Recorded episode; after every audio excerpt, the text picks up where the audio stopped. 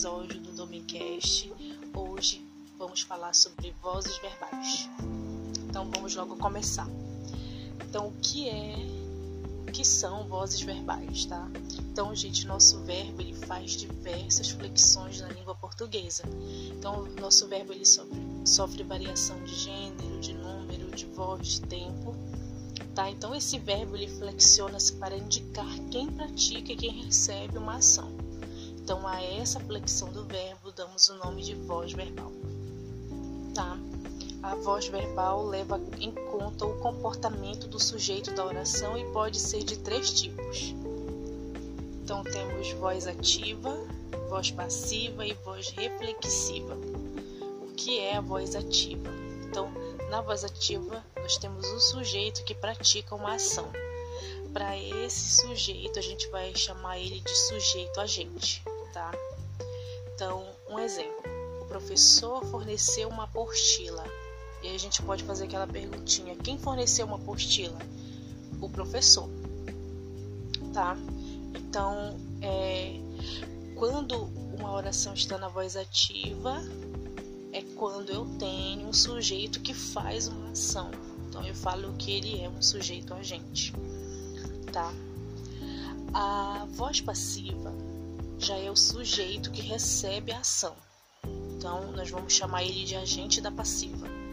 O sujeito ele sofre a ação do verbo por um sujeito que nós vamos chamar ele de paciente, tá? Então, exemplo Aí já vai ficar ao contrário, vocês vão perceber, tá? A gente vai usar o mesmo exemplo do professor. Então, no caso da voz passiva, vai ficar uma apostila foi fornecida pelo professor, tá? Então, percebemos que é, é o nosso objeto, que é a apostila, ela passou a ser a protagonista da oração agora neste momento, na voz passiva, tá? Então, é, é o que, que aconteceu?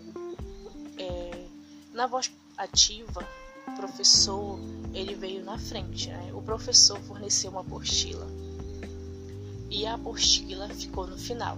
Então, na voz passiva, o professor que estava na frente foi para o final e a apostila ela veio para frente, né?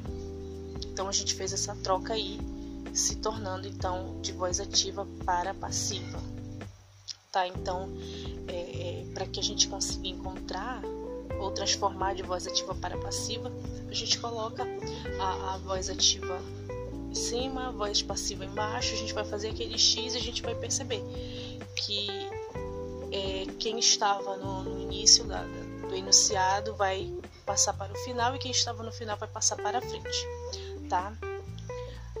Só que na voz passiva ao invés da gente ter um, um verbo, a gente já vai ter uma locução verbal, tá? Então, só para relembrar o que é uma locução verbal, é quando nós temos dois ou mais verbos? Então temos aí verbo auxiliar e verbo principal, aí se torna uma locução verbal, tá? No caso que foi fornecida. Então, essa é a nossa locução verbal. Na voz ativa estava forneceu, tá? E aí, a gente ainda tem voz é, é, dentro da, da voz passiva, nós vamos tipificar. Então, nós temos é, voz passiva analítica, que vem de análise, e voz passiva sintética ou pronominal, que ela vem de sintetizar, né? Porque é, nós usamos, é, vai ter junto um pronome, tá? Vem junto um pronome. Então, por isso que é voz sintética ou pronominal, tá? É, na voz analítica, passiva analítica, nós temos sujeito paciente mais verbo auxiliar, que pode ser ser, estar, ficar, tá? E etc. Mais um particípio do verbo principal e mais um agente da passiva. Então, pegamos um exemplo. O velho quadro foi reformado pela empresa. Então, o velho quadro, nosso sujeito paciente, foi reformado nossa locução verbal, e pela empresa é o nosso agente da passiva, tá? Então a gente também pode identificar uma voz passiva analítica porque ela é longa. Porque, por que, ela é mais longa, né? Porque a gente tem locução verbal, tá? E a voz passiva sintética ou pronominal, é, nós vamos ter um verbo transitivo indicador de ação, mais um pronome apassivador ser, mais sujeito paciente, tá? Exemplo: comeu-se a torta inteira. Então, comeu, verbo transitivo. A partícula ser, né, que vem junto, comeu-se. E outro exemplo: alteraram-se os horários das aulas. Então, alteraram, nosso verbo transitivo, e mais com a partícula C, ficou alteraram-se, tá? E aí, é, nós também vamos ter é, nossa voz reflexiva, tá? Que além, como eu falei, a gente tem voz ativa passiva, agora a gente vai falar da voz reflexiva, tá? Então, na voz reflexiva, o sujeito ele pratica, tá? Ele é o agente e ele também sofre ação verbal. Então é paciente. Então ele, ao mesmo tempo que ele pratica ação, ele sofre, tá? Ele sofre a ação. Então isso tudo acontece ao mesmo tempo na voz reflexiva, tá? É, então, para a gente lembrar da voz reflexiva, a gente pensa, vai lembrar o que? Espelho, porque vem reflexo, né?